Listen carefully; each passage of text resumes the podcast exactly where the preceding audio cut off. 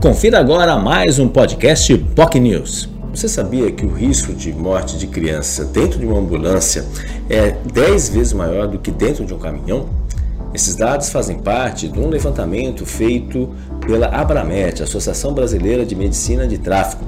Ela elaborou um amplo estudo com recomendações para o transporte seguro de crianças em ambulâncias. Para se ter uma ideia, um exemplo da SAMU Regional de Araras, no interior paulista, no ano de 2020, realizou 801 atendimentos envolvendo crianças até 10 anos de idade.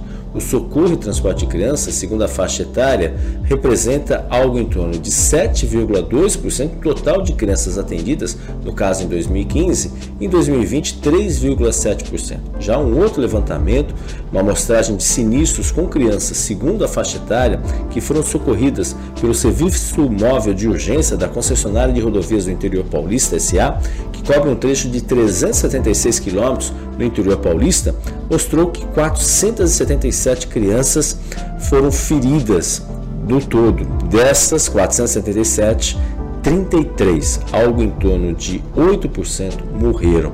E bebês de 0 até 5 anos, crianças nessa faixa etária, foram 28 desses 33 casos fatais. Tudo porque as ambulâncias não estão adaptadas para o transporte de crianças. O médico Carlos Eide, da Abramet, é, um dos especialistas dessa questão de medicina de tráfego, falou sobre esse estudo feito pela, pela instituição.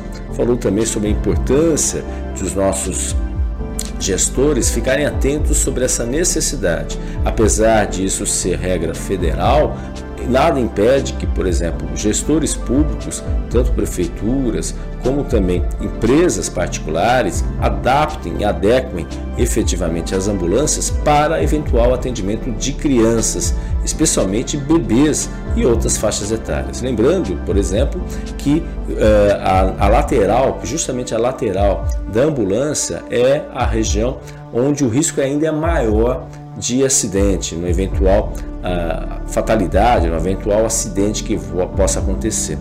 O médico Carlos Ede, que participou do jornal Enfoque Manhã de Notícias de hoje, falou também sobre a questão da liberação do uso de máscaras, sobre os gráficos que ele monitora desde o início da pandemia, lá em 2020, e ele faz esse trabalho muito interessante colocando gráficos na sua página do Facebook, é claro, com parceria com a Abramet também, e dados muito importantes que servem para mostrar um raio-x dos altos e baixos da pandemia.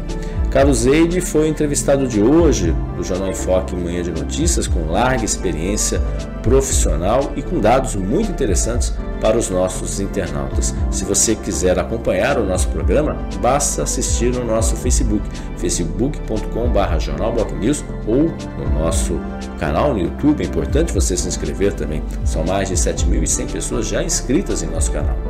youtube.com.br TV ou no nosso site bocnews.com. Tenham todos um ótimo dia e até amanhã. Tchau, tchau. Você ouviu mais um podcast Boc News.